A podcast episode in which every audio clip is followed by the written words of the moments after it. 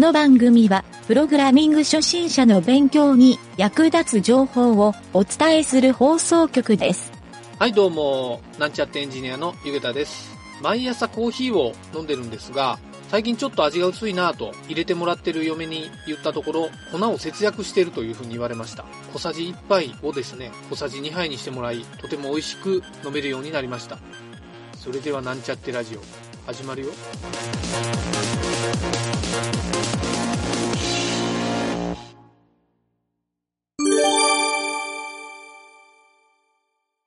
はい、それではですね、パソコンに詳しくなろうのコーナーなんですが、今回はですね、えー前回パソコンのハードウェアについて話をしたんですが、そういったですね、ハードウェア面に詳しくなったら、大体誰もがやりたくなってくる自分のパソコンのアップグレードについてちょっと話をしてみたいなと思います。はい、アップグレードっていうと、えーなんとなく中の、えーパーツをですね、交換したり、1ランク上のパーツを買ってきて入れ替えたりするようなイメージがあるんですが、まあ、もちろんそういったのも重要なんですけど、それ以外にも、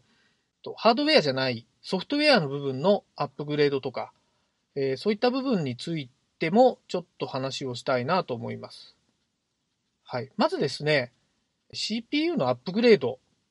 まあ、アップグレードの種類はですね、えーパーツの交換っていうふうに言ったんですが、その前に実は CPU をアップグレードする方法の一つに、クロックアップっていう方法があるんですね。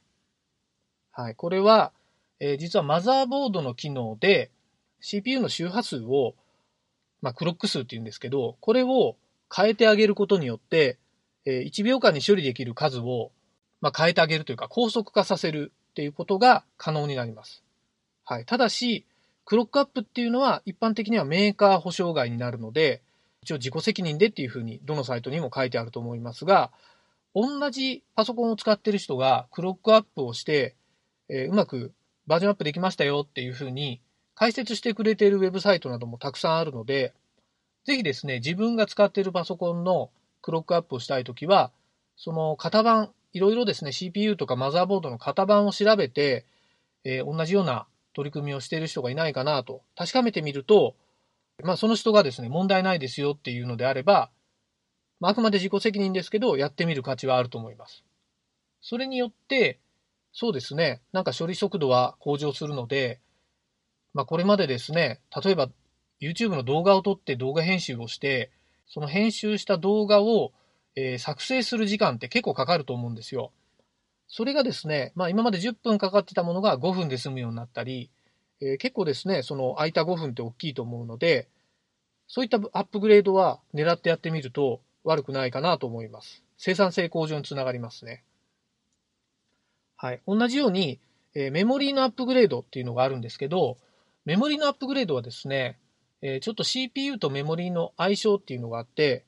メモリーは基本的に今刺さってるメモリーと全く同じ種類を刺すっていうのが一般的なルールなんですね。はい。で、一番アップグレードしやすいのは、例えばスロットが2つあるところに1枚しか刺さってない場合、もう1枚刺すだけで倍の容量になるっていうことが可能になるので、ここはですね、えっ、と、パソコンの蓋を開けてみると簡単にわかるんですが、えメモリのアップグレードができるかどうかっていうのを確認してみるといいと思います。またですね、えっ、と、スロットの数は全部埋まっている場合でも、例えば、えーそうだな、8ギガのメモリが2枚刺さっている場合は、16ギガのメモリ2枚に変えてみる。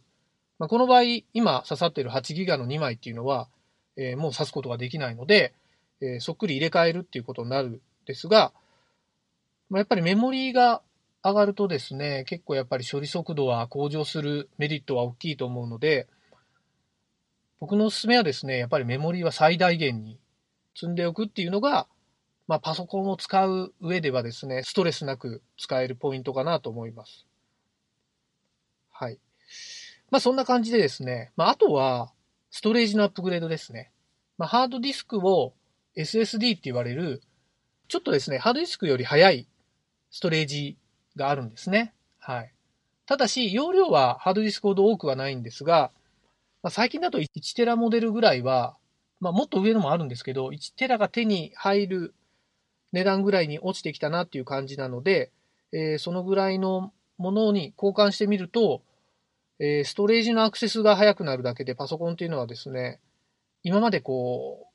ちょっと遅いなと思ってた人でも結構快適に動くようになる場合があるので、えー、ここれはですね、やってみる価値はあるかなと思います。はい。ただし、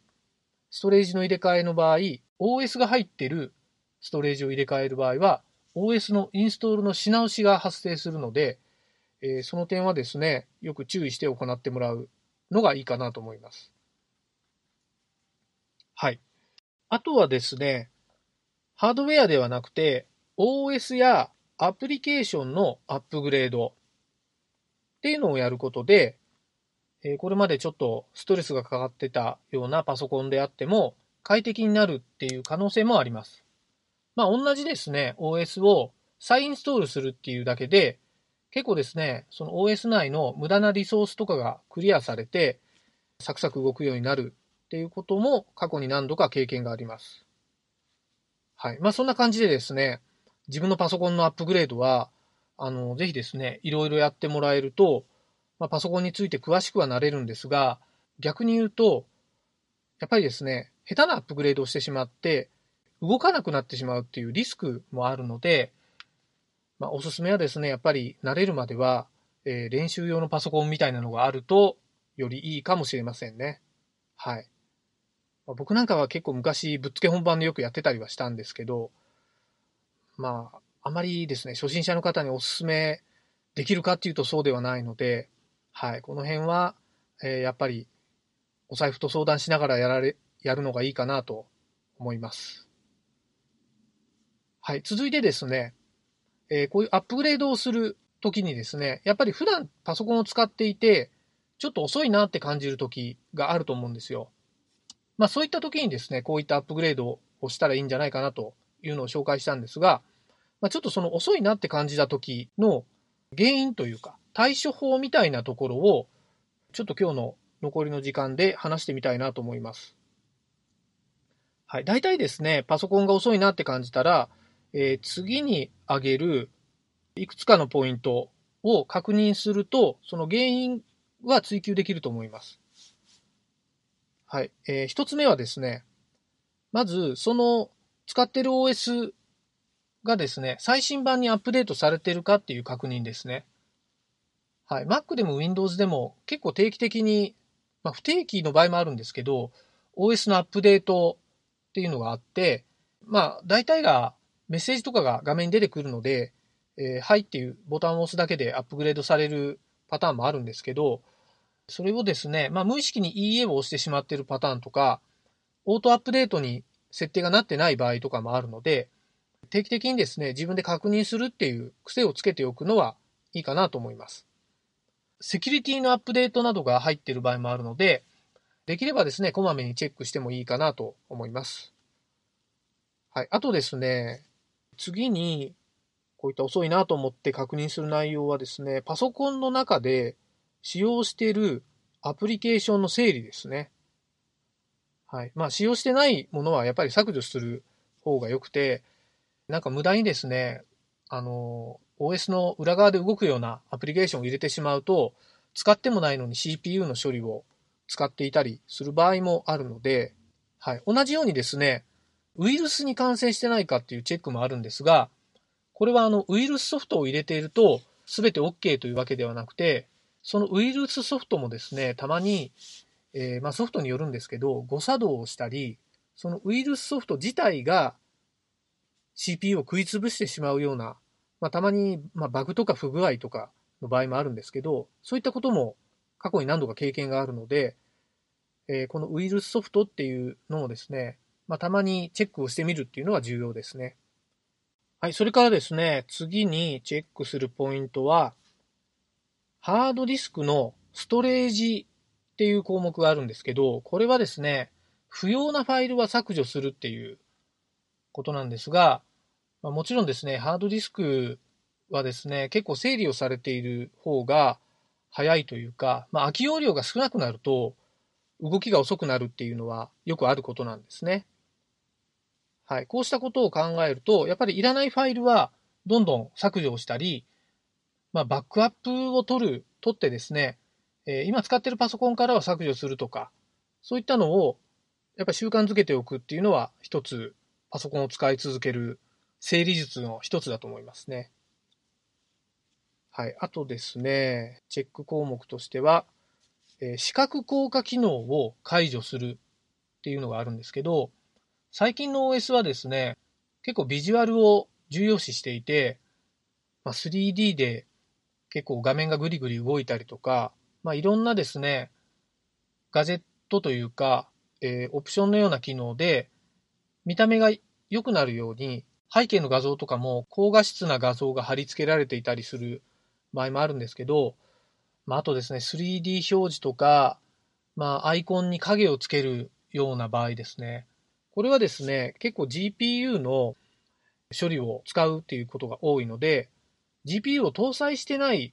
パソコンですね。まあ、オンボードのパソコンとかで、比較的あまり強いチップが載ってない場合ですね。そういった場合は、実は、あの、無駄に CPU を使って処理をしようとするので、遅くなってしまうということもあるので、そういったですね、OS のデフォルトの視覚効果っていうのをオフにしていくだけで、えー、あまりですね、鈍った動きをしなくなる可能性があります。はい。これはまあ、あの、途中というよりはパソコンを買った直後にいろいろやってみるのがいいでしょうね。はい。あと次はですね、メモリーですね。メモリーをたくさん使用するアプリケーションを同時に複数立ち上げている場合とかですね。はい。よくデザイナーの人は、Photoshop とイラストレーターは常に立ち上げていてっていう状態になると思うんですけど、これにですね、やっぱりメモリを結構最も食うのは Web ブラウザーだったりもするんですよね。はい。Web ブラウザー自体はそんなにメモリを食うとは思えないんですけど、最近の Web ブラウザーはもうすべてタブっていう機能があると思うんですけど、あのタブをですね、10個も20個も開いてるような、まあ、僕もよくやってしまうんですが、そんな状態になると、えー、結構ですね、メモリーがアップアップしてる状態になってるというのをですね、まあ、リソース管理のアプリケーションなどを立ち上げるとよくわかるんですが、そういった場合、やっぱりタブの開く個数とかも制限したり、まあ、そのタブをですね、整理してくれる拡張機能みたいなのもあるので、そういったのを利用してメモリーの適正使用を心がけるということは大事だと思います。はい。あとですね、最後に、えー、見直したいチェックポイントとしては、CPU ファンっていうのがあってですね、この CPU ファンって意外と癖者で、えー、ちゃんと動かなくなって、まあ故障してもですね、アラートで知らせてくれるマザーボードもあるんですけど、まあ気づかないケースも多いんですね。また長年使ってると埃が溜まってですね、回転が悪くなったりしている場合、CPU の放熱効率っていうのが悪くなって、熱暴走っていう状態になるんですね。そうした場合、やっぱりパソコンの処理性能が落ちてしまうので、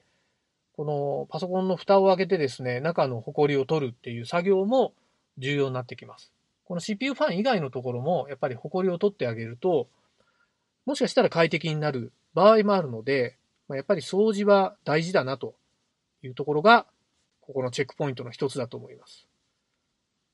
まあ、今回挙げたようなですね、内容で調べて、他にもいろいろ原因はあるんですけど、そのパソコンが遅いなと感じたとき、まあ、ここら辺もですね、実は、あの、その原因はまちまちなところを自分で原因を見つけて解決していくっていうのは、とてもですね、パソコンに詳しくなる一つのポイントなので、ぜひですね、あの、パソコンの調子悪いなっていう人は、どういうところが悪いのかっていうのを自分で探すというのをトライしてみるといいかなと思います。はい。そうすることによって、やっぱりパソコン自体にどんどん詳しくなっていくということになるので、えー、ここはですね、パソコンに詳しくなって、やっぱりより良い自分のパソコン環境を作ると。はい。そんな感じでですね、今日いろいろアップグレードについて、また、あとですね、パソコンのいろいろ見直しポイントについて話をしたんですが、参考にしてもらうと嬉しいかなと思います。はい、本日は以上になります。